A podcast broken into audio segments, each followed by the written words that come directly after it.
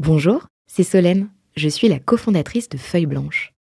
Le podcast que vous apprêtez à écouter est produit par notre agence. Nous sommes producteurs de médias d'inspiration pour les entrepreneurs et créateurs de contenu de marque. Vous avez un projet de création de contenu?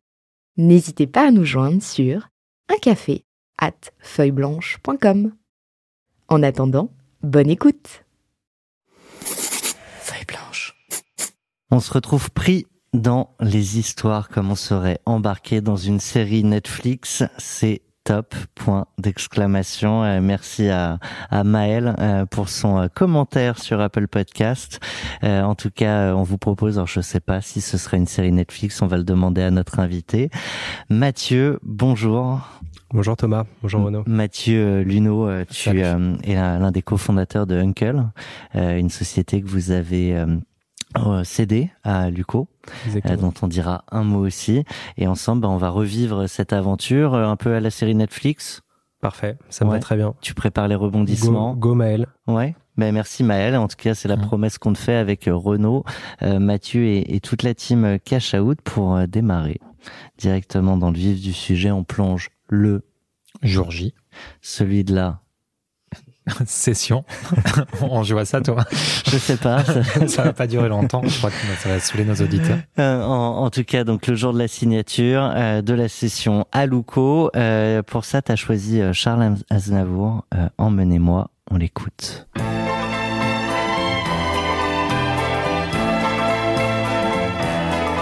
Vers les docks où le poids et l'ennui me courbent le dos ils arrivent le ventre alourdi de fruits, les bateaux. Ça démange de chanter. Hein. Ouais, pas mal.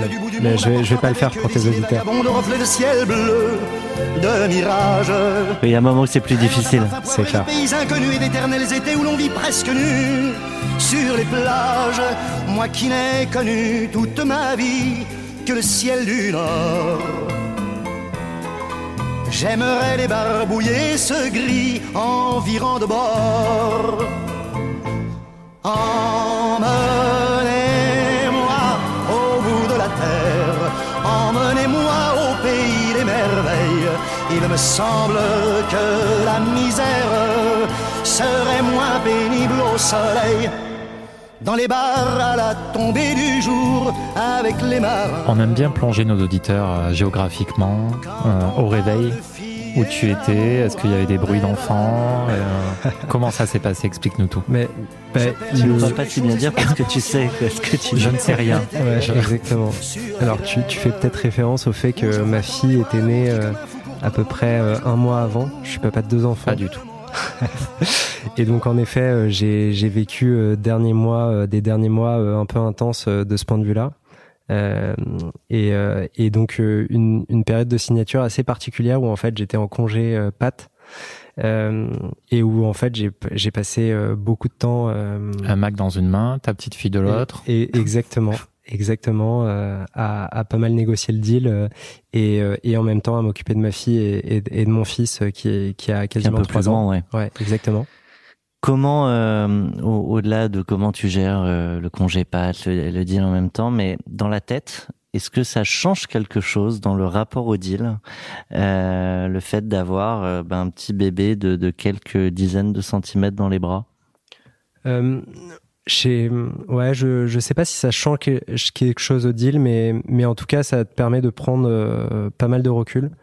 Euh, voilà, j'ai été super bien accompagné par ma femme qui a beaucoup compris euh, que cette période était, était assez importante et, et me demandait euh, une présence mentale euh, assez forte vis-à-vis de ma boîte, même si j'étais un peu à l'extérieur de ma boîte.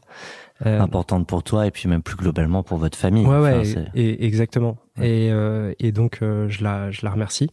J'espère qu'elle écoutera ce podcast. Ça, ça sera une bonne manière de le, de le vérifier. Euh, et, euh, et ouais, c'est, enfin, j'ai eu des conditions vraiment que j'estime idéales avec un petit bébé sympa, euh, du temps euh, off de ma boîte euh, et en même temps euh, pour être vraiment le nez dans le guidon sur cette session. Ça a été une session, on, le verra après, qui, qui s'est fait super rapidement.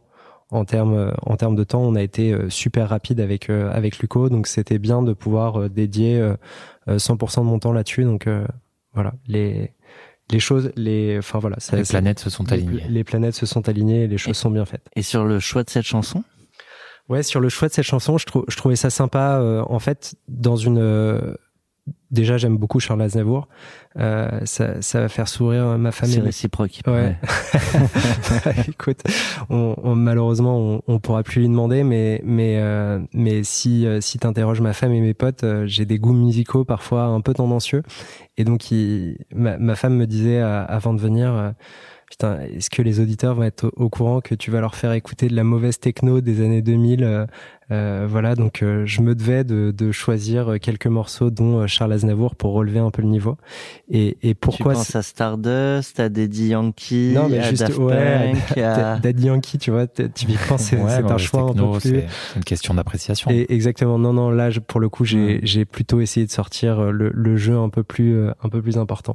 On n'aurait pas jugé en tout cas. Et, bah écoute, c'est sympa. On ne juge jamais. D'ailleurs, j'en profite quand même pour redire à, à tous les auditeurs qu'il y a un, une playlist euh, Cash Out avec uniquement euh, vos Ah, choix génial. musicaux. Alors du coup, c'est très éclectique. Hein, ça va euh, effectivement de, de certaines musiques des années euh, 70, voire un peu plus vieilles. Évidemment du classique aussi, jusqu'à du gros heavy metal. Donc c'est à l'image des entrepreneurs variés. Mais, mais tu vois, typiquement, cette, cette chanson, pour moi, elle, elle, elle voulait dire plusieurs choses. Euh, Il y, avait. euh, Il y, avait un, un, un- En fait, dans toute session, je pense qu'il y a, il y, a un- il y a un aspect quasiment mariage. Et, euh, et en fait, c'était hyper important pour nous de d'être à la fois dans le rêve, emmenez- emmenez-moi au pays des merveilles, euh, et euh, en même temps, on a Puis un une typologie de deal où effectivement vous Exactement. êtes euh, inclus dans le rêve. Ouais, exactement. On est inclus dans le rêve. Luco est une start-up euh, un peu plus grosse que nous, qui est quasiment notre notre frère aîné euh, en, en termes d'ambiance, en termes de valeur, etc. Donc, euh, en fait, on, on, on s'y voyait déjà un peu, et en- et, et là-dessus, le, le but de cette euh, de cette session, c'est c'est avant tout d'avoir un projet euh, global ensemble et très ambitieux. Et donc, je trouvais ça sympa de pouvoir euh, bah, relater un peu cette magie euh, euh, par cette chanson, et en même temps parler de l'aspect un peu euh, j'ai pas mis de la grosse techno bourrin ou, ou des choses comme ça parce qu'en fait euh, en ce moment les les, euh, les les deals en ce moment se font par signature électronique et et c'est vrai que ça perd un peu de son charme enfin en tout cas une partie du charme cérémonial quoi. Exactement. Et nous, le deal s'est passé en deux temps. On a eu une phase de signing, une phase de closing. Et donc, en fait, tu es un peu solo devant ton écran à relancer euh, tous tes investisseurs euh, et euh, qui doivent tous signer, etc. Et donc, c'est une phase un, un peu particulière. Euh, et, et donc, voilà, qui justifie le fait que c'est pas un moment euh, non plus euh, d'euphorie euh, complet. Et justement, tu parlais de, du signing et, euh, et du closing à un moment différent. Ça s'est fait en, en combien de temps d'écart? Ça s'est fait en, en deux semaines. On a fait le signing euh, à peu près mi-mars et le, et le closing a été fait euh, le 1er avril. Alors, c'était pas une blague, mais, mais c'était, euh, c'était le 1er avril. On redonne un peu l'ambiance le, le jour J? Ouais. Euh, donc euh, tu l'as dit, euh, ok, DocuSign, pas, pas de superbe. Il y a, il y a d'autres souvenirs qui te reviennent euh, de. Ben, on, on a failli euh, faire le, le signer, donc la, la phase de signing, euh, le, le faire le jour de mon anniversaire de, de mes 32 ans. Euh, et donc j'ai un peu poussé pour ça, pour euh, pouvoir passer à autre chose et, et pouvoir avancer. Et finalement, il y avait deux trois petits détails à la fin qui, qui ont fait qu'on a signé que le que le 15. Euh, donc, donc je t'avoue que j'ai j'ai beaucoup de souvenirs de relance des actionnaires qui sont jamais des moments très agréables. Tu vois, chacun a chacun a un peu euh, ses obligations. euh, tu les appelles euh, un peu généralement last minute parce que comme c'est des deals que tu veux faire le plus rapidement possible pour euh, derrière te refocus sur l'exécution et, et le business, en fait, tu préviens les gens un peu last minute. Euh, et donc forcément, C'est quoi la minute? Ils ont une semaine pour signer. Ouais, ils ont non non, ils ont ils ont deux trois jours. Ah oui. Ouais, C'est deux trois jours, voire euh, voire parfois je suis je suis peut-être un peu sympa sur le délai des deux trois jours. Alors euh, on les on les on les met quand même euh, un peu en connaissance de cause euh, avant. Il y en a qui sont moins contents que d'autres? Il y a, il y a des réactions un petit peu différentes? Ah bah forcément, euh, tu en, en tout cas euh, c'est la, c'est la complexité de ce type de deal. Hein, c'est c'est tu tu dois faire prendre conscience à chacun que c'est le pays des merveilles qui arrive et que justement chacun a des intérêts très forts à faire que le deal se fasse. Eh ben, on va revenir sur toute cette phase aussi. Il faut parfois négocier avec euh, ces, ces fonds, euh, ces fonds historiques. Si t'as rien d'autre sur cette euh, journée importante, quand même pour pour la vie d'un d'un entrepreneur, ben on va on va se plonger dans un gros gros gros flashback et on va revenir au début de l'aventure mm. Uncle. Pour ça, t'as choisi Music Sounds Better with You. On l'écoute.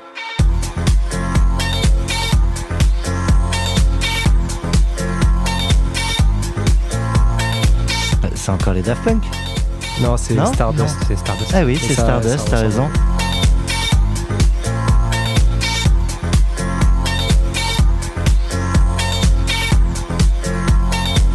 Donc ça, c'est l'ambiance générale. Euh, Uncle. Exactement. Alors, pourquoi Uncle déjà? Pourquoi Uncle? Euh, on, a, on avait une volonté de faire un petit clin d'œil à la notion d'oncle, qui était euh, une personne alternative aux parents pour apporter une garantie. On va parler du, business euh, après, je pense. Et, et on avait aussi cette volonté de, de faire un petit clin d'œil à une histoire personnelle. C'est un oncle du côté de ma femme qui avait monté une boîte et qui avait, au moment de sa location d'appart, besoin d'un garant. parce qu'il n'avait pas de, assez de bilan pour prouver sa solidité financière. Il venait de commencer son aventure. Et donc, euh, on avait envie de donner un nom de startup qui soit là pour dire euh, on va apporter euh, de la rapidité, de la transparence et de la simplicité dans ce marché qui est de l'assurance pour faciliter l'immobilier au sens global. On, on va revenir sur le modèle. L'oncle bienveillant. Exactement. Et on va continuer de danser sur les tables. Ouais. Cette musique, elle résume donc tous les débuts, enfin toute l'aventure euh, Uncle. Et si on revient sur les débuts, avant Uncle, euh, tu étais euh, avocat d'affaires en, en M&A. Exactement. Et pour ouvrir le bal, on a une question de Luc Beaurepaire, banquier corpo dans le secteur de l'assurance justement. déjà bonjour Luc. Bonjour Thomas. Et tu as une question pour Mathieu. Bonjour Mathieu. Bonjour Luc. Mathieu, je voulais te demander comment d'avocat d'affaires tu as décidé de tenter l'entreprise, euh, l'aventure pardon entrepreneuriale et euh, surtout t'orienter vers le secteur de l'assurance. Alors comment un avocat gros pari, gros, pari, gros pari exactement. Euh, alors plusieurs éléments de réponse là-dessus. j'ai toujours beaucoup aimé cet aspect entrepreneurial. J'avais un cahier que je notais avec plein d'idées pendant mes stages en cabinet d'avocat. Et c'est euh, un petit cahier que j'ai perdu en fait euh, sur mes premières années d'avocat parce que j'étais bien euh, dans ma boîte et que j'ai commencé à réouvrir au bout de deux trois ans passés dans, dans les structures. En fait, le constat c'est que j'adorais mon métier d'avocat, mais il me manquait deux choses en tant qu'avocat qui étaient l'innovation et l'efficience. L'innovation parce que les grosses structures cabinets sont des structures qui, qui innovent assez peu et qui sont assez risques adverses et donc il n'y avait pas beaucoup d'innovation et surtout pas beaucoup de volonté à l'époque, en tout cas, d'innover. Et, euh, et, du coup, qui amenait un manque d'efficience et qui se traduisait euh, de mon côté par euh, euh vraiment énormément d'heures passées, souvent sur des tâches un peu ingrates à la fin de la nuit, euh, alors qu'un petit investissement sur des petits logiciels, etc., aurait pu nous permettre d'être beaucoup plus efficaces et efficients. Et, et donc, et donc, avant tout, c'est un choix perso de de mentalité et de vie euh, j'avais envie de de pas louper cette vague d'innovation. J'avais envie de mettre en place des choses et de les faire euh, à ma manière avec euh, avec ma volonté. Et, et voilà, il y a un mindset aussi de l'avocat qui qui est censé être le gardien de du futur pour pour les boîtes et donc prévoir tous les risques. Et c'était une mentalité que que je pouvais avoir mais qui me bouffait pas mal d'énergie. Euh, et donc euh, moi, je suis beaucoup plus un entrepreneur euh, qui aime avoir des projets et qui aime souvent qu'on lui dise qu'on peut le faire et d'une manière différente. Mais voilà. Et sur le secteur, en effet, désolé, je, réponds qu'à la moitié du coup. Sur le secteur de l'assurance, écoute, c'est c'est c'est quelque chose de c'est à la fois un petit hasard et, et, en même temps quelque chose qui était un peu calculé. Un quelque chose qui était calculé parce que on s'est rencontré avec mon associé Cédric, qui est un ancien de chez Doctolib et qui lui euh, avait vu euh, ce que Doctolib pouvait faire sur le secteur de la santé et il avait envie de reproduire la même chose sur le secteur de l'assurance, qui était à l'époque un secteur où il y avait très peu de choses qui existaient. Quand on a commencé à parler d'Uncle ensemble, qui à l'époque euh, n'était même pas sous le nom Uncle, il y avait une boîte qui était connue dans le secteur assurantiel côté startup qui était Alan, qui venait d'annoncer avoir un agrément pour officier en tant qu'assureur. Et, et, moi, de mon côté, je, je suis fan d'immobilier. Je peux passer vraiment des heures à regarder des plateformes, à regarder des annonces un peu partout en France, à l'étranger, etc. Euh, c'est un des, un des trucs que j'aime bien faire. Donc, euh, je peux te donner le prix au mètre carré euh, d'une petite région paumée en Italie. Euh, Chiche. ouais, non, je, je, je m'avance peut-être un peu trop. En tout cas, un gros fan de, de ces sujets. Ouais. ouais. Et, euh, et, et, donc en gros, on a, on a tout simplement réfléchi à un modèle qui pourrait incorporer les deux, à la fois l'immobilier et l'assurance et c'est donc ce qui nous a amené euh, à Uncle. Et bien justement avec Renaud on va t'interroger quand même un peu sur le modèle parce que c'est vrai qu'on est là pour parler de l'exit, euh, du cash out, aussi de la vie d'après, mais euh, sur les tout premiers épisodes on a quelques auditeurs qui nous disaient ben on, sait, on au final on n'a même pas su euh, ce que faisait l'entreprise donc maintenant on prend quand même ce, ce temps-là. Merci Luc. Merci beaucoup. Merci beaucoup. Merci Mathieu. Et donc on, on poursuit avec euh, Renaud et, et, surtout toi, euh, Mathieu, euh, bah pour comprendre euh, le business. Aujourd'hui, c'est autour, euh, si je le résume, mais tu le diras sûrement mieux que moi, ce sont des services autour d'une thématique, le loyer impayé. Et exactement. donc en fait, le, le principe d'Uncle, c'est que on est une fintech qui est là pour faciliter l'immobilier au sens global et de le faire par le biais de l'assurance. Euh, l'assurance est là pour être un moyen de différenciation par rapport à une mission qui reste une mission immobilière, le fait de faciliter l'immobilier. Et donc concrètement, ce qu'on a fait, c'est lancer principalement deux produits euh, exclusivement, qui, qui sont une garantie locataire. Donc on devient le garant des locataires pour les aider à louer plus facilement un appart et du coup sécuriser les propriétaires contre les impayés de loyer via une garantie qui est prise du coup par le locataire. C'est-à-dire que même si tu es jeune entrepreneur, jeune salarié en CDD, euh, si tu es issu peut-être aussi de minorités où on te fait moins confiance parfois, enfin je sais pas, vous avez peut-être des datas aussi ouais, sur tout ça. C'est tout à fait ça. Donc ouais. tu as en effet les locataires qui correspondent pas aux cases et qui sont forcément une population... Et qui sont de plus en plus nombreux. Euh, ouais, en plus. Et qui sont de plus en plus nombreux, euh, c'est sûr. Mais en fait, au-delà de ça, Uncle, c'est une boîte qui est là pour... Bah, faire en sorte de, de, de, balayer un peu cet euh, effet de marché qui consiste en fait dans la location à te dire euh, pour louer un appart, tu as besoin de quatre choses qui sont avoir un garant, avoir une situation financière stable et donc globalement on dit un CDI, euh, avoir des un historique bancaire en France et euh, et euh, et euh, je me souviens plus du dernier. Euh... Mais sur les trois premiers, euh, enfin j'imagine que euh, vous pouvez pas me garantir euh, mon loyer. Là je me mets côté euh, utilisateur. Si j'ai zéro revenu depuis les cinq dernières années, que j'ai pas de traçabilité, bah, j'imagine que vous calculez de fait quand même un, votre risque, même si ouais, il y avait sûrement une volonté un peu agressive pour pour prendre le marché. Ouais exactement. En fait et attends je vais je vais euh, je vais te dire quel est le deuxième produit ouais. et après, je, parce que les deux produits sont liés et, ouais. et, revenir après sur ta question. Le deuxième produit, c'est une assurance loyer impayé pour les propriétaires. Donc euh, les effets sont les mêmes. On protège les propriétaires contre les impayés de loyer. La seule différence, c'est que le client là où la garantie locataire est là pour constituer une arme côté locataire, euh, l'assurance loyer impayé est plutôt là dans un but patrimonial pour le propriétaire. Et on bosse à la fois en B2C mmh. et en B2B, principalement avec les agents immobiliers euh, part qui commence à être la partie la plus importante ouais. d'Uncle. Euh, donc l'évolution a été faite là-dessus.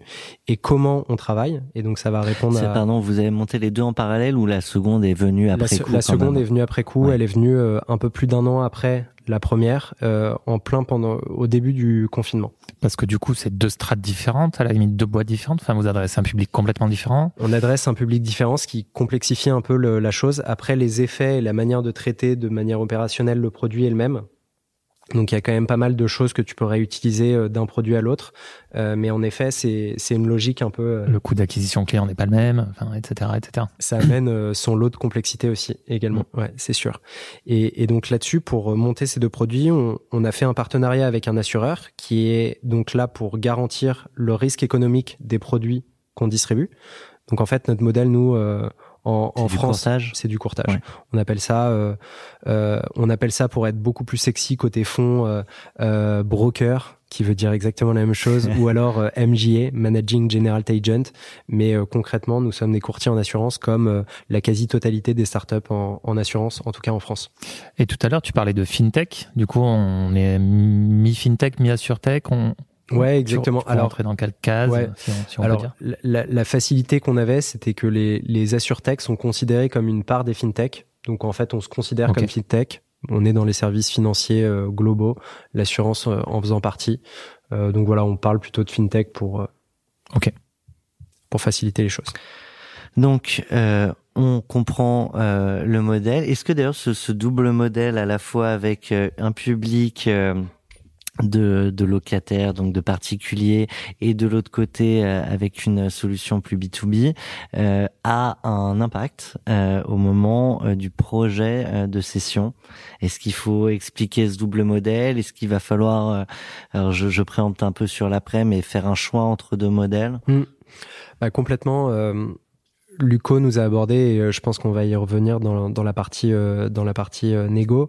Luco nous a abordé dans le but qu'on prenne toute la partie offline. Donc la partie offline, qu'est-ce que c'est? C'est tout ce qui n'est pas de l'assurance en ligne, donc tout ce qui n'est pas du online, et donc euh, créer des opportunités avec des réseaux euh, immobiliers, créer des opportunités avec des partenaires, et le faire euh, à la fois sur le terrain et bah, par tout ce qui n'est pas de l'online, et donc une stratégie qui a tendance plutôt à évoluer vers la partie B2B euh, et vers la partie propriétaire également qui vont être euh, l'axe euh, l'axe de développement majeur euh, d'Uncle qui l'était déjà un peu suite à la série A tu vois je te lance je vous lance Ah, plein de perches à tous les deux là C'est top. Euh, On va les saisir. donc donc euh, donc voilà Ah bah du coup, euh, transition, on part dans la négo?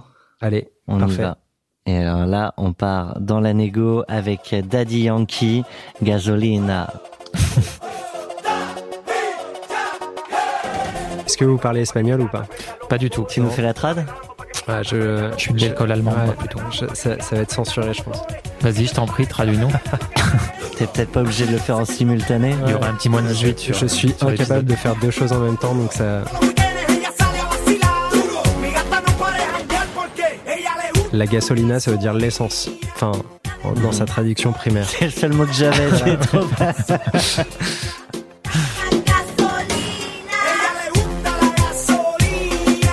alors la question c'est pourquoi j'ai bah choisi oui, c'est c'est- cette, c'est- cette chanson Voilà. Parce que tu vas faire la question et la réponse. Ouais, Ouais, c'est la bon, on réponse. tout seul. Et bon, le, le reggaeton, euh, c'est c'est un style de musique que, que j'aime bien, mais comme pas mal de styles de musique, mais c'est c'est généralement soit euh, très euh, très très romantique, soit au contraire très cru, ce qui est le cas de cette musique. Et je trouvais ça assez intéressant de la lier au deal, euh, déjà pour le rythme de la musique. Euh, Ça allait vite, tu ça le allait vite. disais. c'est allé vite. On a fait une session en trois mois et demi. Ça a été assez intense. Euh, Entre le début des échanges et, euh, ouais, et le exactement. closing. Entre le début des échanges Ouais. et le closing. Donc, euh, on a, on a un peu carburé. Enfin, Nous, voilà, nous, on aime bien demander aux, aux invités dans cette émission euh, est-ce que vous aviez déjà une volonté? Vous en aviez parlé avec tes associés, etc. Alors, Ou est-ce que bah, l'opportunité a, a fait mûrir le projet? Ouais, l'opportunité a clairement fait mûrir le projet parce que à, à la base, on, on venait de lever une série A de 10 millions fin octobre. Et, et Raphaël, le CEO de Luco, nous contacte Raphaël trois Villerme. Vulliarme, ouais. Qui, il, il nous contacte trois semaines après, euh, donc fin novembre, euh, pour nous parler d'un projet euh, en mode venez, on va prendre une bière. Et, euh, et, des- Gros projet, gros impact. ouais, exactement. et donc bière. on, on, on prend, euh, on prend cette bière, on se dit que de toute façon, euh, enfin voilà, c'est toujours intéressant de, de parler avec euh, des mecs du secteur. Et en l'occurrence, Raphaël, on se connaissait déjà, euh, on se prenait des bières tous les tous les 9 10 mois pour s'updater un peu sur nos business respectifs. C'est quelque chose que que j'ai bien aimé faire avec différents mecs et, et que je continuerai à faire avec différentes personnes du secteur parce que je pense que c'est toujours important de, de partager ces éléments-là.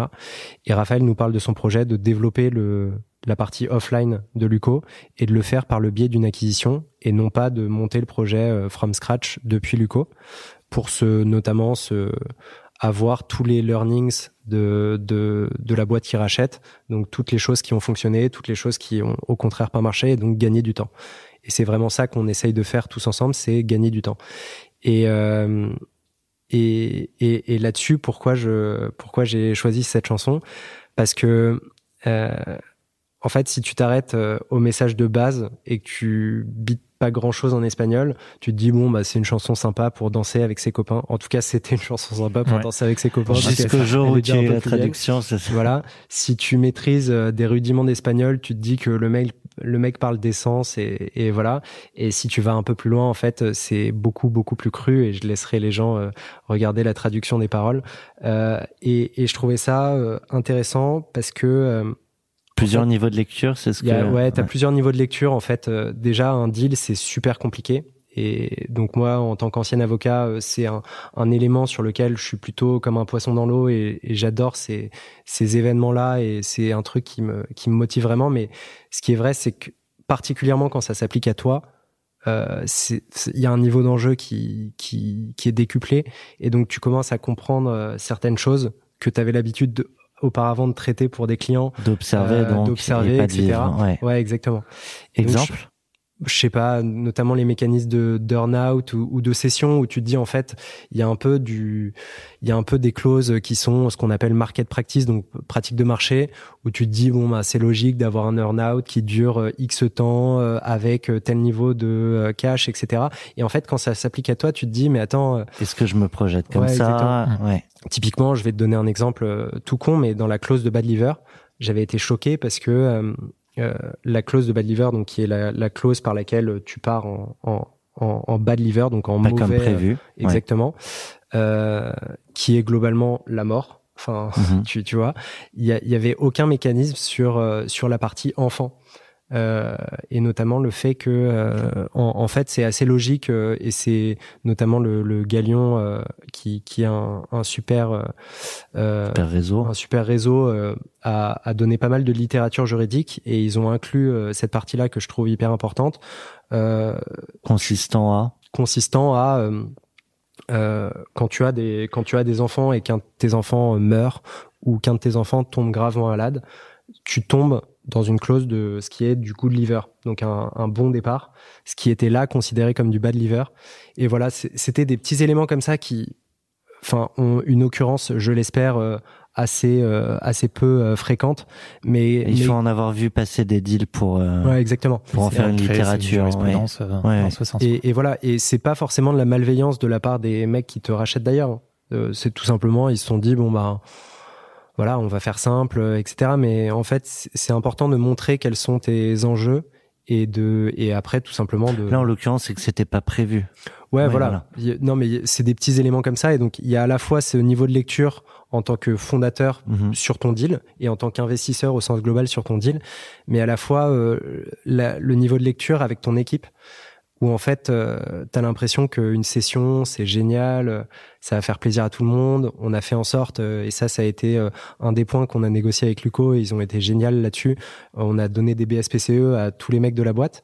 Euh, donc euh, on est arrivé en annonçant que on allait fusionner, qu'ils allaient tous avoir des BSPCE euh, qu'ils allaient globalement tous, pour les gens qui étaient là depuis un certain temps, euh, à savoir un peu plus de six mois, ils allaient tous être augmentés et, et rajoutés sur la grille Luco. Mais en fait, tu te rends compte que même si tu as des messages comme ça, et bien sûr, ça se résume pas que à des éléments financiers, j'ai parlé que d'éléments financiers, mais il y a bien sûr plein d'autres éléments qui, qui rentrent en compte. En fait, le message que tu délivres, Ça, Euh, on s'en va. Il y il y a cette idée-là. euh, non, il n'y a, a pas eu tellement. de- on, on a eu des questions, euh, mais ça a été des questions balayées très rapidement parce que euh, en fait, le deal a été fait majoritairement en action et donc euh, en fait, les gens voyaient que on était encore complètement engagé dans le projet et ça n'a pas été un élément de de de- d'explication particulière. Non, ça a été plus euh, ouais. En fait, on comprend pas quoi. On vient de lever des fonds. On, on l'a annoncé en janvier. Et en fait, euh, on leur a, on leur a annoncé, euh, je crois, euh, quelques jours avant notre annonce de levée de fonds, qu'on était en train de se faire racheter. On l'a annoncé hyper tôt à l'équipe pour être super transparent. C'était une des valeurs euh, euh, de Luco euh, de, bah, d'être d'être super transparent là-dessus. Et donc, moi, je trouvais que c'était limite de, de la folie de l'annoncer si tôt à l'équipe. Euh, pour tout ce que ça représente comme euh, bah, possibilité, de possibilité célébrité, que, euh, et puis au-delà de que ça, le que ça deal se fasse pas. ouais, voilà. Et donc là, pour le coup, euh, va rattraper l'impact derrière que euh, on a un deal, mais finalement on n'en a plus, etc. Vis-à-vis de tes équipes. Là, ça représente combien de personnes pour euh, resituer? On, on était à l'époque, euh, au moment du rapprochement, on était 20-25. Aujourd'hui, on est un peu plus de 40. Donc en fait, tu annonces une, une levée de fonds Ouais. et dans la foulée, tu annonces un rachat. Ouais, exactement. En, en fait, euh, ouais, alors, heureusement, euh, on avait annoncé la levée de fonds quand elle a été euh, closée fin octobre. Et euh, donc ça, toute l'équipe était au courant, mais on ne l'avait pas communiqué encore au marché. Je pense que d'ailleurs, c'était plus ou moins un secret de Polichinelle, mais bon, bref, peu importe. Et, par contre, en effet, de façon externe, on a communiqué alors que tous nos salariés étaient au courant qu'on était en train de négocier un deal de cession euh, avec une autre boîte. Donc c'était quasiment schizophrénique, quoi. Oui, en termes de messages passés, il faut faire attention. Voilà. Et, do- et donc là-dessus, c'est hyper dur de délivrer des messages. Enfin, c'est hyper dur de, de garder cette transpa... Enfin, d'être perçu encore comme transparent. Euh, En comme, sachant qu'il y a euh, des choses que tu ne peux pas dire pile au moment où tu as l'information. Exactement. Et, Ouais. et honnêtement, euh, et, et d'ailleurs, on, on se l'est vu un peu reprocher à certains moments. euh, euh, et j'aime pas trop ce mot de la transparence. En fait, ça recouvre tout et, et un peu n'importe quoi. Et chacun a son degré de, de transparence euh, qui est propre à lui. Mais, euh, mais, mais en fait, c'est assez dur de te paraître crédible quand tu annonces des messages en externe, alors que à côté, tout le monde sait que tu es en train de De préparer, de la, préparer suite, la suite, quoi. ouais. Et en même temps, c'est la vie d'une boîte. Et en même temps, c'est la vie d'une boîte. Euh, mais du coup, j'ai trouvé cette phase-là assez compliquée. Donc, c'était pour traduire un peu ce, ce double message qui était euh, hyper intéressant, où tu as l'impression que ça va être une super nouvelle pour tout le monde et que tu as mis en place toutes les conditions pour faire en sorte que ça soit un top projet, mais où, et, et ça reste un top projet, hein, je, je préfère euh, tout de suite être très clair, euh, et, et quand je parle de top projet, c'est c'est vis-à-vis de tous les mecs de la boîte, Euh, mais ça engendre beaucoup de questions, des périmètres, etc. Et Il y a, y a des peut-être choses une qui... perte de souveraineté aussi, entre guillemets, périmètre boîte. Ouais. Et puis il y a peut-être cette euh, ce, ce préjugé euh, dans, dans l'inconscient collectif quand on parle de, de rachat, de grands groupes à la télé, c'est souvent bah, du coup avec des, des énormes doublons, donc beaucoup de casse sociale. Même à, à une échelle de boîte en croissance, on peut imaginer que ça veut dire forcément euh, beaucoup d'incertitudes sur sa, son poste, sa carrière, etc. Enfin, je pense. Parce Ça que Luco, jouer, du coup, ça représentait combien de, de collabs? De- tu, tu veux dire? Luco? Euh, Luco, euh, pour le coup, ils étaient beaucoup plus gros que nous. Euh, ils étaient à peu près 220, donc euh, Oui, quasiment donc tu fois changes de 10, blason, euh, tu changes de dimension quand bah, même. tu, tu changes de ligue euh, complètement et c'est et c'était ça euh, que, que j'ai essayé de traduire par la chanson de Charles Aznavour et en même temps un peu celle-là, c'est que en fait quand un acteur comme Luco vient te chercher, euh, tu sais que tu as plusieurs acteurs qui peuvent constituer des repreneurs potentiels de, de ta boîte et, et des acquéreurs potentiels de ta boîte, mais Luco c'était évident qu'on était dans le meilleur setup pour nous parce que c'était une boîte qui nous ressemblait, qui était beaucoup plus grosse que nous et qui avait déjà mis en place plein de super choses.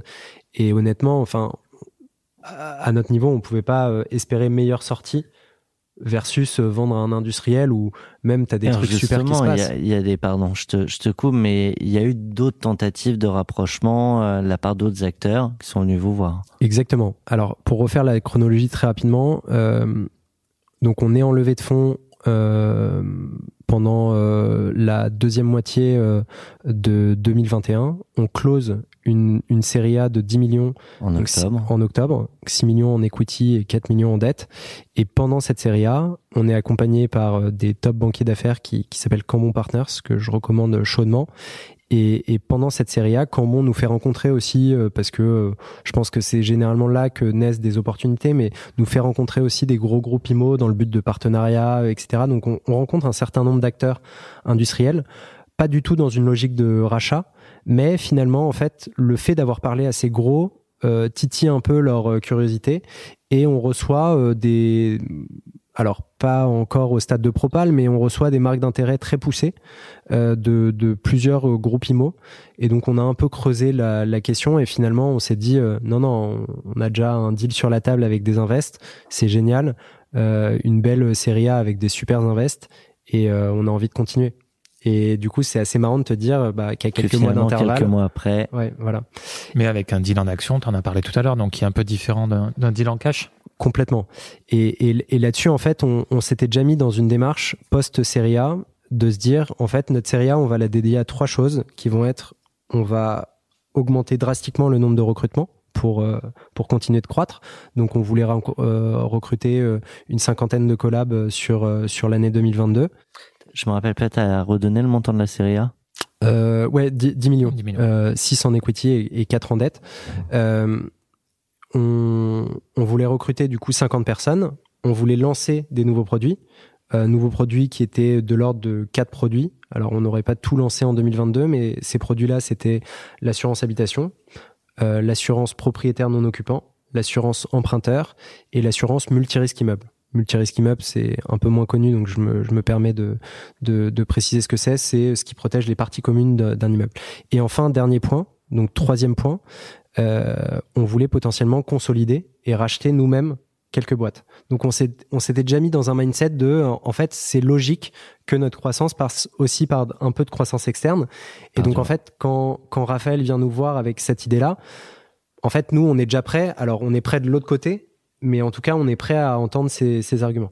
Et sur les projets de développement que vous aviez, il y avait des solutions que Luco développait déjà. Voilà, là, c'est ma- c'est magique parce que tu, tu, tu complètes euh, ce que, ce que je vais dire. Euh, Là-dessus, mon deuxième point, c'était de dire on va lancer quatre nouveaux produits et la magie, c'était que Luco avait déjà ces quatre produits.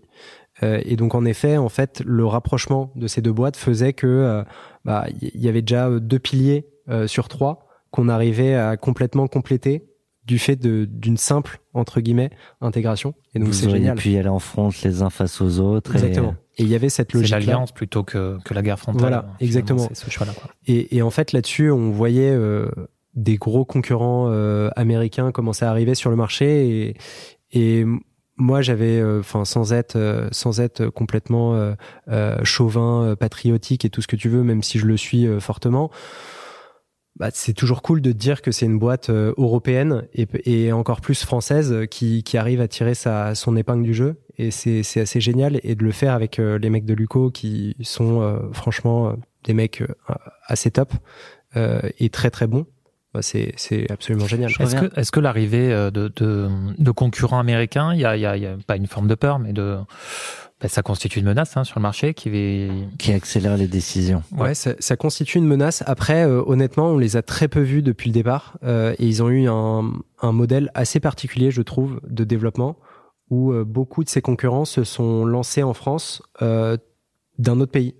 Euh, souvent euh, d'un hub euh, qui était euh, soit euh, euh, aux Pays-Bas, euh, euh, euh, Allemagne. Is- ouais, Allemagne, Israël aussi parfois, Euh, et, euh, et et en fait du coup euh, t'as un peu euh, ouais une, une, une dichotomie entre euh, les moyens qui sont mis en face des ambitions et ouais c'est pas des acteurs que qui nous ont paru menaçants pour l'instant. Ouais.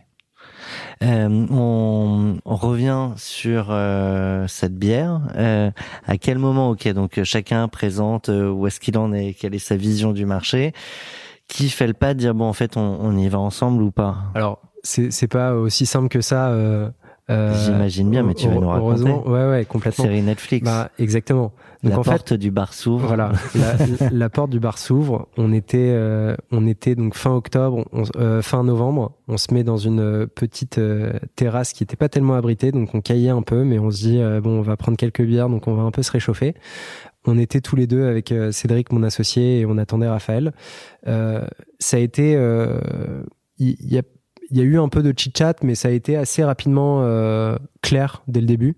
Euh, ce qui n'était pas forcément dans l'objet de son mail euh, où il était un peu plus évasif, où il parlait de partenariat, de, de, de développement à l'international, etc. Mais donc là, il nous expose très clairement son projet de, de racheter une boîte pour en constituer le, le, le bras armé de Luco sur la partie offline.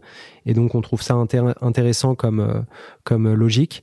Il nous reparle de la vision euh, de Luco, qui est une vision super ambitieuse où ils ont envie d'être le leader côté home care, donc tous les services liés au logement, euh, qui soient euh, du coup, qui passent à la moulinette de Luco. Donc en fait, l'assurance n'est qu'une brique de ce projet-là, ce que je trouve être génial. Et, et en fait, pour pour connaître euh, Raphaël euh, un peu euh, par son passé et, notamment, c'était quelqu'un que j'estimais beaucoup, notamment à, sa capacité de convaincre des investisseurs et de lever des fonds en fait, je me, dis que le mec est clairement crédible dans sa volonté de faire quelque chose de vraiment gigantesque. Et, là-dessus, en fait, on, remarque que nos visions sont très proches. Et il y a un mais. Donc Raphaël nous dit qu'il discute avec plusieurs boîtes. Euh, qui discute avec nous, qui discute avec un de nos concurrents euh, et qui discute avec deux autres boîtes de l'immobilier. Donc il est pas du de tout même fermé. taille que toi. euh, Plus ou moins de même taille, ouais, exactement. Il y avait, euh, ouais, c'était globalement la même taille. Il y en avait des un peu plus petites, mais mais voilà. Euh, et et là-dessus, on sait que il bossait fortement avec un de ses un de nos concurrents. Ils bossaient ensemble, ce qui n'était pas notre cas. Et, et même la, la, la boîte, euh, la boîte sous-louait des locaux à Luco déjà. Donc euh, je pars d'un principe où je dis, écoute, Il y a quand euh, même plus de chances que le voilà. rapprochement se fasse quand même Exactement. avec eux. ouais. Je lui dis, écoute, merci pour ton intérêt. Euh, après, je, je là, sais vous parlez pas du tout de montant, de modalité de deal. parle pas du tout de montant, stade. on parle pas du tout de modalité de deal. Il nous, il nous parle de deals similaires qui ont été faits côté côté startup pour nous montrer qu'il a un peu une idée de la manière dont il a envie de structurer les choses. Donc on, on sent que c'est quand même un, un projet un peu sérieux. Mais moi, ma manière de l'aborder là-dessus, c'est euh, de dire, écoute, nous, on vient de lever des fonds. Euh, ça fait ça fait trois semaines là, on vient de faire le closing. Euh, moi, je me vois mal revenir euh, vers mes investisseurs en leur disant on a déjà une opportunité de, de session, etc. Je j'ai pas envie de perdre de temps là-dessus. Et, et surtout, en fait, j'ai un gros business à, à délivrer et, et un gros BP à délivrer. Donc, donc en fait, là-dessus, soit ton intérêt est vraiment très sérieux. Et donc, dans ce cas-là, ce que je te propose, c'est de toi de prendre contact avec nos investisseurs. Euh, mais si, mais sinon, enfin, si t'es pas euh, prêt à faire ça, euh, bah, je te propose qu'on qu'on s'en reparle plus tard. On avait un investisseur en commun. Euh, qui était nous notre euh, lead investor, qui était Mundi Ventures, qui était un, un fonds espagnol, un, un super fonds euh, sur la partie fintech et, et assurance. Donc il avait des liens assez privilégiés euh, euh, avec euh, Mundi. Et on avait également euh, euh, fait rentrer à notre capital nous Euraseo, qui, qui gérait la participation d'un fonds qui s'appelle Innovalliance. Et la personne euh, sur le deal à l'époque, c'était Robin Rivaton, euh, qui depuis a quitté Euraseo, mais que Raphaël connaissait et je crois qu'il s'était parlé le jour même. Donc en fait, à la sortie du bar, donc vers 23 heures, euh, Raphaël appelle à la fois euh, donc le partenaire de, de Mundi, et, euh, et le lendemain, je crois, Robin. Donc en fait, euh, et après j'ai eu les appels derrière de, des fonds euh, le soir même également pour me dire c'est quoi ce truc. ok, bon, affaire à suivre, on s'en reparle. Mais donc j'ai directement vu que c'était un intérêt assez poussé. Et, et après, euh, voilà, c'est parti, euh, bah, comme tu le disais, Renaud, euh, Et- hyper vite. Et alors justement, les fonds, ils réagissent comment? Parce qu'ils viennent de, pour certains de rentrer. J'ai- J'étais un peu dubitatif en fait au début. Je me disais, bon, les, les mecs viennent de placer des billes chez nous. c'est un deal qui, qui est quand même pas euh, qui est pas évident sur le papier parce qu'ils viennent de rentrer. Et, et en fait là-dessus, ils ont été assez, euh, je les ai trouvés top. Et ils ont été assez opportunistes en disant, écoute, euh, c'est Luco, c'est une belle boîte. Donc C'est une euh, manière de rentrer ou de prendre plus d'espace. euh, dans- Exactement. Donc, écoute ce qu'ils ont à dire et on verra après euh, si les conditions financières font que c'est intéressant pour nous. Mais Donc écoute ce qu'ils ont à dire. Donc, hyper hyper ouvert ouvert. sur papier. Quoi. Là, en l'occurrence, les, les fonds, enfin, je sais pas s'ils ont tous eu euh, la- le même traitement de sortie, mais il y en a qui sont sortis. Ils, ils sont il y en a- pas sortis. Tout le monde est ils ont, rentré tous- comme ils ont tous converti. Ok.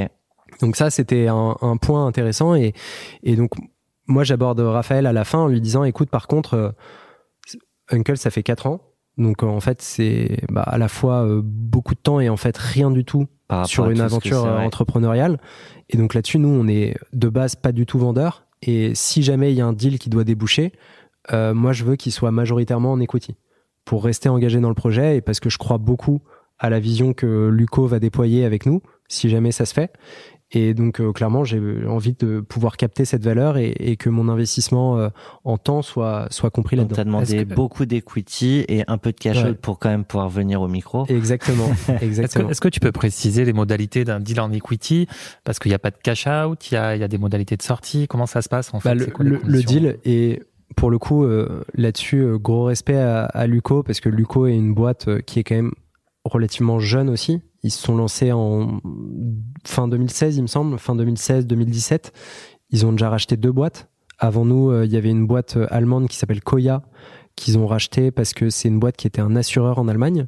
Ils l'ont racheté. jeunes aussi de 3-4 ans d'existence. Et ils l'ont racheté dans un but précis qui est de d'avoir la licence d'assureur pour pouvoir être euh, assureur et donc gagner du temps. Donc ils avaient déjà un deal dans les pattes qui était d'ailleurs en cours de finalisation euh, quand on a commencé à discuter. Euh, et donc Là, du coup, tu vois nous, un peu comment ça s'est passé aussi. Exactement. Alors, on, on discute pas avec les mecs de Koya, d'ailleurs, euh, mais euh, voilà, ils nous expliquent qu'ils sont assez transparents sur comment le deal s'est passé. On a eu deux deals complètement différents. Donc, euh, pour le coup, ça, ça, ça n'a- ça n'est pas du tout rentré en ligne de compte. Et comment un deal comme ça est structuré Euh, Raphaël nous aborde en, en nous disant, euh, moi, je, je réfléchis à quelque chose en trois tranches. Euh, une première tranche qui est du cash out pour chacun de vous deux.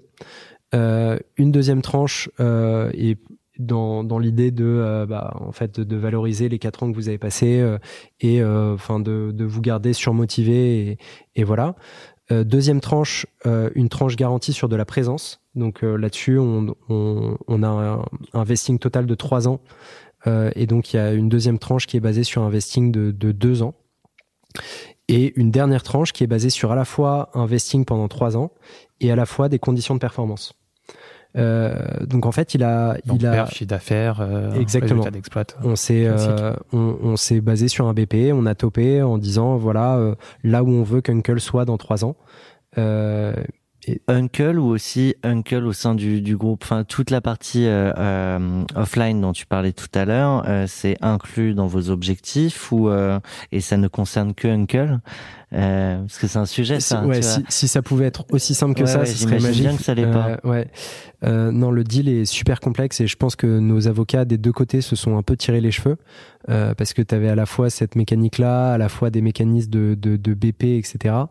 Euh, et, euh, et, et oui, globalement, on a réussi à négocier le fait que euh, toute la partie offline était, était plutôt dans le BP de Uncle.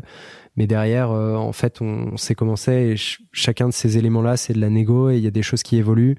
Euh, donc voilà, il y a des il y a des stratégies avec des produits qui peuvent un peu être mis en pause, etc. Donc euh, il faut être sûr que tu puisses avoir les moyens, ce qu'on a à 100 voire 150% pour l'instant, euh, de développer tout ton tout ton business. Donc t'as dit une grosse partie en equity, euh, obligation de revente en cas de départ?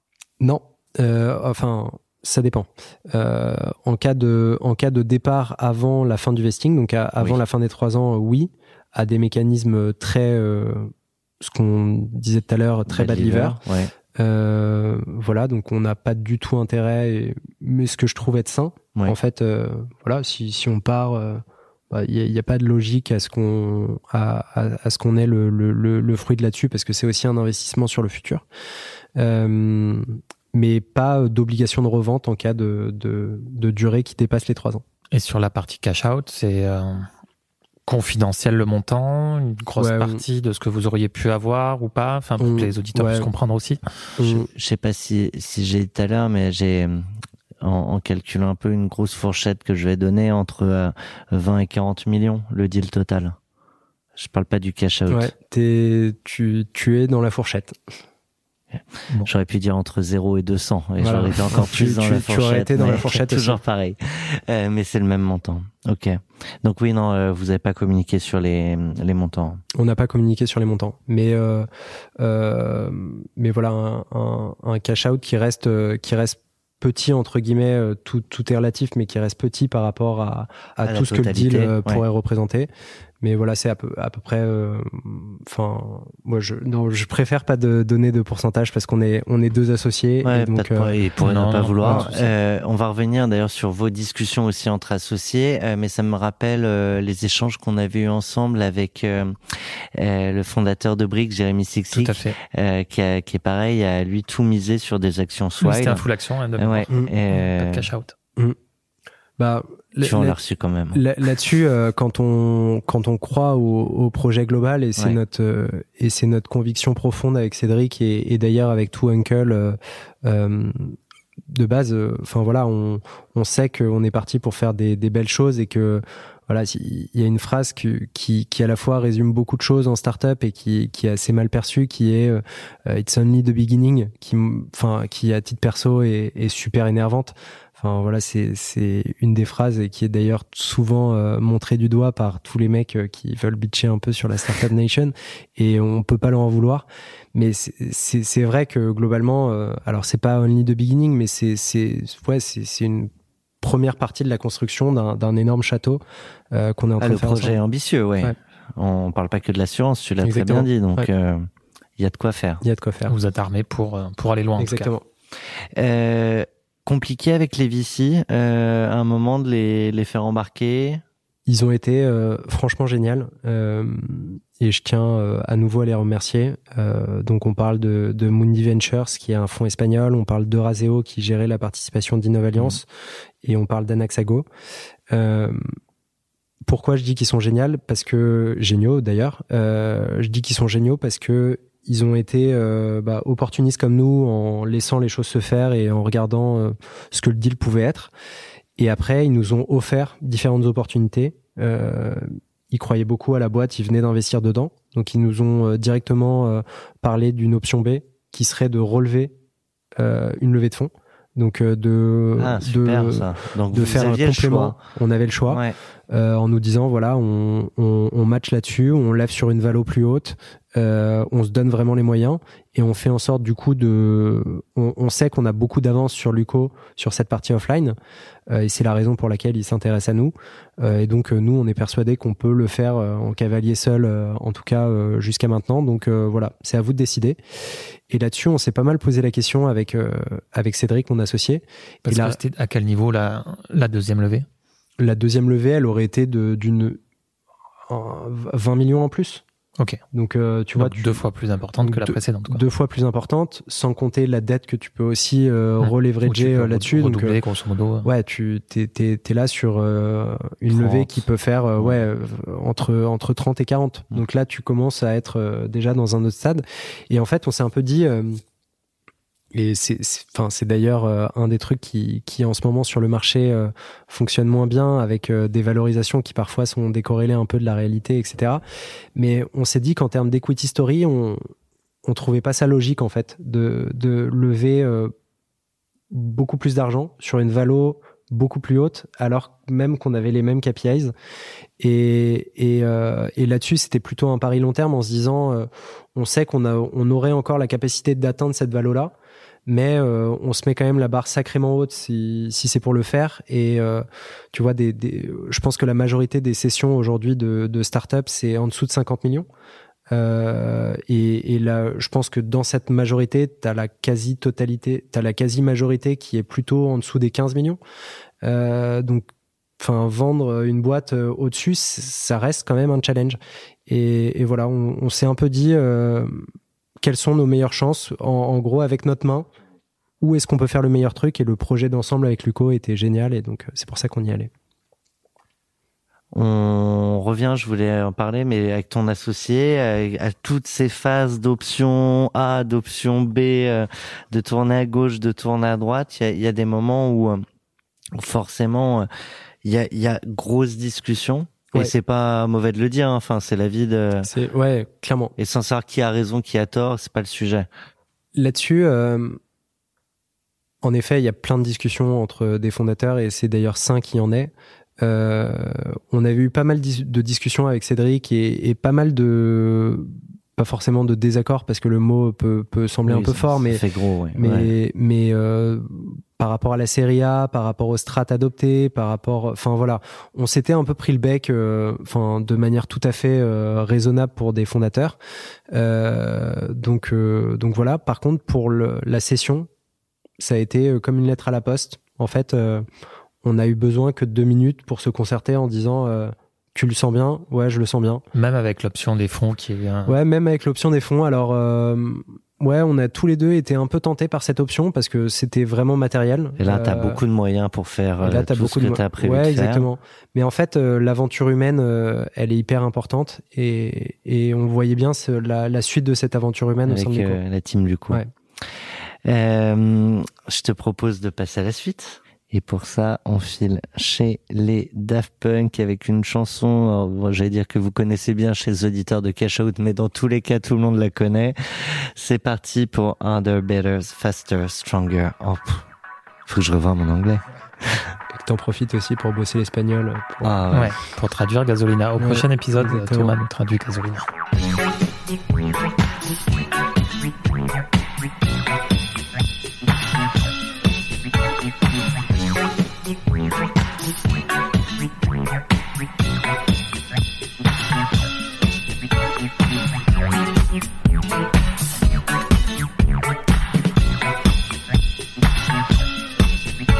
Le faster, on l'a bien compris. Euh, le better, c'est euh, la projection. Euh, le stronger, bah, a priori, ensemble, vous êtes plus fort. Le harder, on...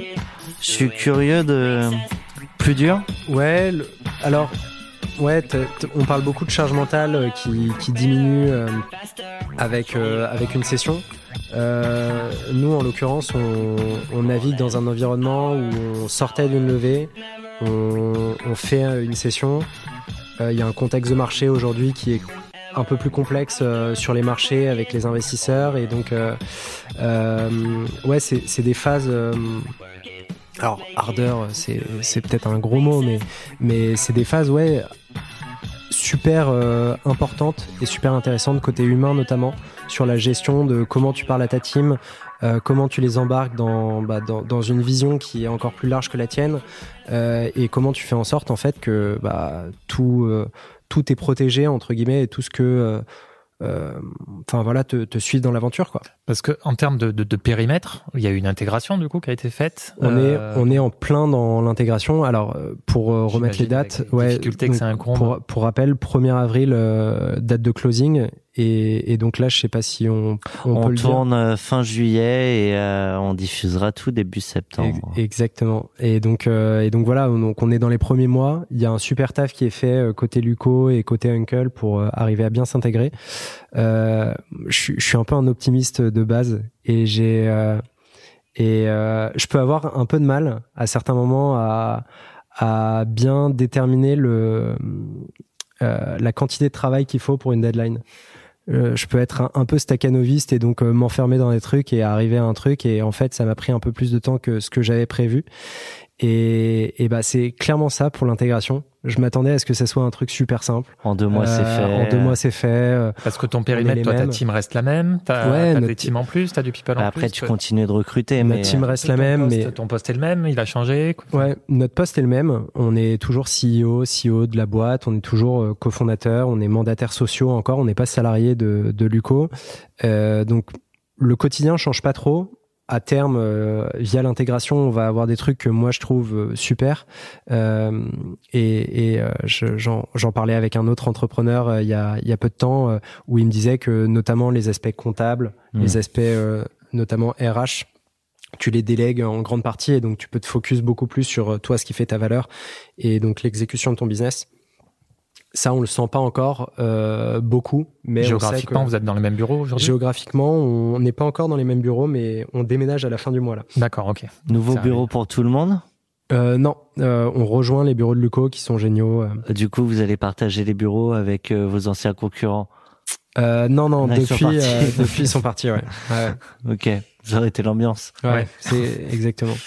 Bah, après le, le marché, le marché est petit, donc on, on sait jamais Oui. de, de quoi l'avenir euh, est fait. fait. Donc, euh, donc voilà, mais ils sont, ils sont Faut sympas. pas insulter l'avenir. Ils sont, ils Ouais. sont très sympas. Donc on est euh, dans, dans cette phase où euh, effectivement l'intégration euh, met plus de temps que prévu. Est-ce que Et, euh, et peut-être pour rajouter ouais. là-dessus sur euh, sur cette chanson des Daft Punk, en fait, il y a il y a une vraie volonté euh, euh, de de bien faire les choses. Euh, à la fois que ce soit côté Luco ou, ou en fait depuis le départ on a senti beaucoup beaucoup de professionnalisme euh, et c'est des mots assez bizarres à employer quand, quand tu vois t'as as des gens plus ou moins de ton âge euh, avec qui tu, tu négocies un deal mais en fait on a on, a, on avait l'impression que c'était facile pour eux, qu'ils avaient déjà fait ça depuis longtemps. Et, et, et du coup, c'était super agréable parce que euh, on s'est mis. euh, moi, j'adore quand la barre est la Et barre haute, euh, ouais. est haute et, et augmente. Et je trouve que c'est génial de pouvoir, euh, voilà, de, de pouvoir monter dans ton taf. Euh, Luco, c'est une boîte où on parle quasiment exclusivement anglais, tu vois. Donc c'était aussi euh, pas mal de. On, on a pris pas mal de raccourcis avec Uncle et je trouve ça absolument génial. Ce qui n'était pas le cas chez Uncle. ou- Ce qui n'était pas le cas chez Uncle. Alors forcément, tu parles un peu anglais, mais tu vois, sur un business euh, franco-français, tu te dis que voilà, tu, tu peux euh, tu peux garder l'usage du français encore. Mais Luco avait fait l'effort de recruter euh, vraiment à l'international avec beaucoup de personnes en remote, etc. Donc euh, ça avaient- nécessite de pouvoir échanger les uns avec les autres ils avaient très tôt cette culture-là et que je trouve génial d'être ouvert comme ça sur euh, sur le monde. Et, euh, et donc euh, cette volonté de harder, better, faster, stronger, c'est aussi euh, bah, une, une question de on est dans une autre ligue et euh, on a envie de Et personnellement aussi. ouais ouais, personnellement aussi, euh, clairement, c'est bah, c'est toujours appréciable de te dire que tu bosses avec des gens super compétents et que et que voilà, t'es fier de bosser à la fois avec ta team et, et de faire en sorte que tout ça euh, cohabite ensemble. Tu n'as euh, donc tu es encore euh, pour euh, un, un petit moment. Ça n'empêche pas de se projeter sur le fait que tu y passeras pas trois décennies et peut-être que le fondateur de Louko non plus. Euh, on, on verra bien, Euh, mais ça nous permet de, de nous projeter malgré tout euh, sur la vie d'après. Ça, ça n'empêche pas. Et alors, ben, on poursuit. Je crois que t'aimes bien les Daft Punk. Ouais, en fait, c'était le, le premier CD que j'ai eu enfant. Et donc, euh, Ah oui, t'es jeune. Ouais, c'est Ouais. c'est vrai que ce CD-là, ou alors que Ça mes nous parents- pas, ouais, par voilà. ou alors que mes parents m'ont pas assez gâté, tu, tu peux le voir. non, non, je, je rigole bien entendu, et je les Eux embrasse. aussi vont écouter le podcast. Ouais, exactement. Et pour Euh, même l'écouter encore et encore et Non, mais je, me, je me souviens très bien. Non, non, j'ai j'ai été très gâté, euh, je, je vous rassure. Euh, et je me souviens très bien de, de ce CD et de l'avoir beaucoup écouté. Et en effet, il y a pas mal de chansons qui me parlaient. Et quand tu finissais le CD, tu le reprenais one more time. One more time.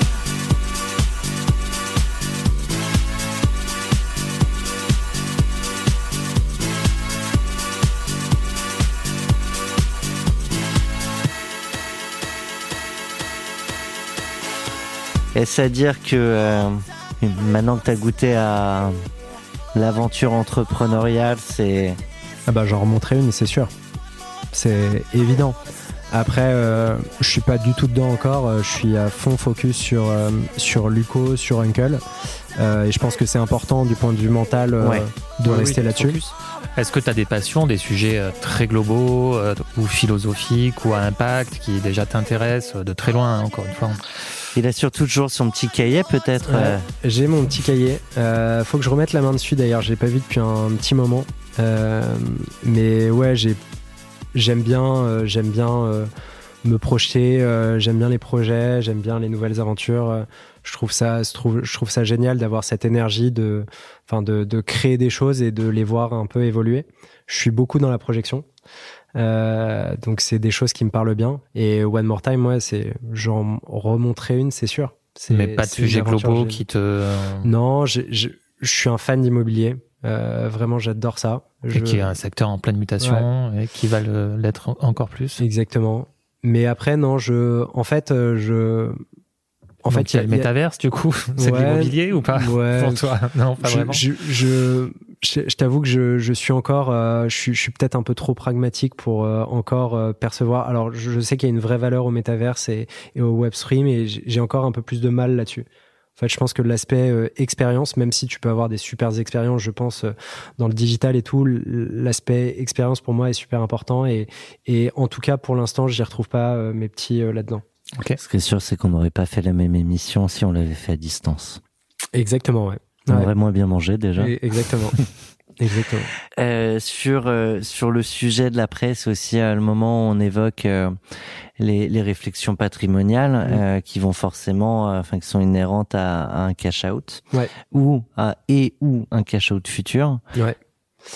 Euh, Là-dessus, euh, le, le, le gros, en effet, de, de, du, du montant euh, arriverait potentiellement à trois ans plus.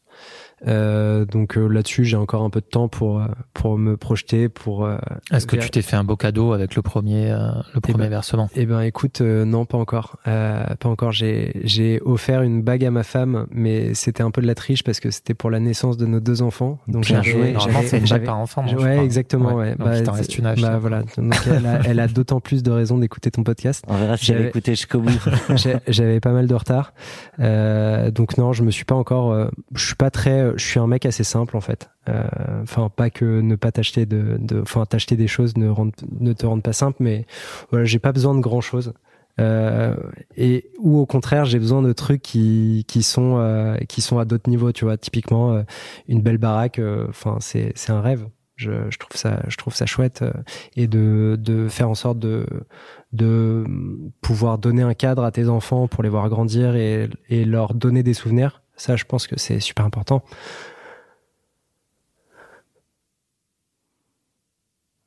C'est euh, Ouais, ça, ça, ça se projette en plus comme t'aimes bien passer du temps sur euh, sur les annonces immobilières, euh, t'as dû en voir passer. Mais plus tu passes du temps là-dessus, plus euh, le niveau d'exigence d'atte- d'attente euh, est important. Ouais, exactement. Euh, Là, si t'as pas le Donc le un beau projet euh, Ouais. à venir. Ouais, exactement. Plein, plein de beaux projets. Après, euh, je verrai. Je... Enfin voilà, il y a la, la, la vie est belle et nous réserve aussi beaucoup de belles choses, j'imagine, pour la suite. Donc on verra. Eh ben, ce sera l'occasion de célébrer et c'est une super. Et tu reviendras nous voir. euh, à ce Exactement. micro. Euh, Pour euh, pour faire le débrief post post 3 plus euh, année. Ah ouais, on prend, on prend carrément. Ouais, c'est bon, le, c'est acté. le rendez-vous euh, est pris, Mathieu, mais on se quitte pas. Tu vois, j'ai remonté, euh, ça tombait bien sur la chanson. T'as euh, mis de- laquelle? Ah ouais. Euh, bah, il parlait de Celebrate, mais c'est toi qui, moi j'ai rien mis. Hein. C'est, c'est tes Et- choix, Ouais. c'est tes choix à toi. Euh, je t'ai demandé comment Ah. t'avais célébré Très très euh, Ouais. la session, euh, la session de Uncle Aluko. C'est c'est une petite dédicace Et- à, à mon associé. Ouais, et je crois que t'as aussi euh, essayé de fêter ça avec ta femme. Exactement, ouais. C'est. Bah, tu, tu veux qu'on s'en Ah parle ouais, maintenant j'a- ouais, J'arrive ouais, pas, on- j'arrive pas à faire deux trucs en Eh même temps. écoute, donc, on euh, écoute ça. T'as choisi euh, Naps, euh, Best Life.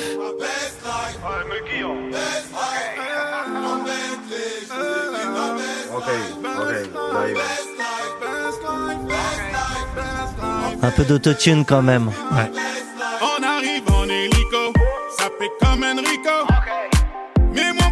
Donc je suis censé avoir une Bentley, ce que ce que je n'ai pas, ce que je n'aurai pas, je pense. J'aime pas assez les voitures pour ça. Et l'avion, pareil. Ouais. jusqu'à Porto Rico. J'avais la haine, j'ai joué jusqu'à lundi. J'ai le temtem, j'ai mis le sac à lundi. Et la Zina, elle s'habille tout en Fendi. Je suis sur TikTok, elle fait la danse des bandits. Je suis dans des bails de fou, tu vois, c'est pas compliqué. Donc ambiance d'équipe là. Exactement. Ouais. Tu vas nous raconter un petit peu cette soirée alors. On a à la fois fêté ça euh, bah, avec la team forcément et avec euh, et avec Luco. On a fait une super euh, super fête chez eux dans leurs locaux. Donc euh, ce qui était assez génial aussi parce que ça Pas mal pour l'intégration Ouais, ça. exactement. Ça projetait vachement. euh, on sera là dans quelques mois. euh, tu vois que t'as des nouveaux collègues qui sont tous très sympas. Euh, les mecs font la teuf comme toi. euh, C'est c'est assez marrant. Donc euh, c'est génial. Et je me souviens de moments sur notamment euh, Best Life où euh, tout Uncle et tout Luco étaient très très chauds. Donc ça, c'était un peu plus tard dans la soirée ou? Celle-là, Ouais, celle-là, ouais, ouais, ouais. Non, non, c'est à 20h. Ah ouais, c'est l'entrée de jeu à froid quoi. c'est l'entrée de jeu après. Non, non, ouais. Et alors et, t'as- et ouais. paradoxalement, avec ma femme, la, la soirée du 1er avril, euh, enfin, 1er avril, oh, tu disais, t'étais un peu éloigné du ouais, micro. Exactement, ouais. Euh, en, en fait, je pense que j'étais vanné, mais complètement vanné. Euh, et je pense que ma femme aussi était un peu capoute avec euh, nos deux enfants, etc. Et donc on se dit euh, bon bah on n'a pas prévu de trucs euh, pour babysitter, etc. Donc on va se faire un dîner tous les deux À la maison. et à la maison. Donc c'est sympa par ailleurs, hein. mais euh, on, est, on essaye, euh, on essaye de déboucher une, euh, une bonne bouteille de vin qu'on avait, euh, qui nous avait été offerte euh, à un mariage. Et en fait, euh, on galère un peu avec le bouchon, etc. Finalement, tout tout s'explose sur les murs. Donc euh, on passe on passe 20 minutes à essayer de de, de bien nettoyer tout ça, etc. Et même le meilleur vin tombé par terre, ça Et- sent pas bon. Ouais, exactement. et en fait, la bouteille était bouchonnée. Enfin, on est honnêtement, on n'est pas euh, on n'est pas des grands amateurs de vin euh, et on s'y connaît pas assez pour euh, pour ça, mais on, on est euh, on est en Quand tout c'est cas bouchonné, assez- tu le sais, Quand, hein, quand c'est ouais. bouchonné, tu le sais. Et donc on se regarde un peu à la fin, enfin à, à peu près à la moitié du verre en se disant. Ouais, il est, pas si dingue ce vin, on est d'accord, euh, il est un peu bouchonné. Et donc on s'est un peu demandé, bon, on en ouvre, euh, on ouvre l'autre parce qu'on en avait une deuxième comme ça. Et euh, finalement, donc on a vraiment eu la réponse qu'il était bien bouchonné parce que la deuxième était vraiment meilleure. Mais voilà, c'était un peu soirée fail, soirée fail, mais en même temps sympa parce que Mais à laquelle vous- tu vas te rappeler, vous allez Exactement. Et si tu fermes les yeux, tu te projettes dans au moins trois ans. Ouais, Euh, tous les voyants sont au vert pour euh, Luco, du coup pour euh, tes participations aussi. yes. Tu fais de ça comment? Euh, je pense en famille. À la fois, à la fois avec ma famille, la famille de ma femme que j'aime beaucoup, Ça, c'est ok, ouais, elle écoute vraiment jusqu'au bout. Ouais, exactement.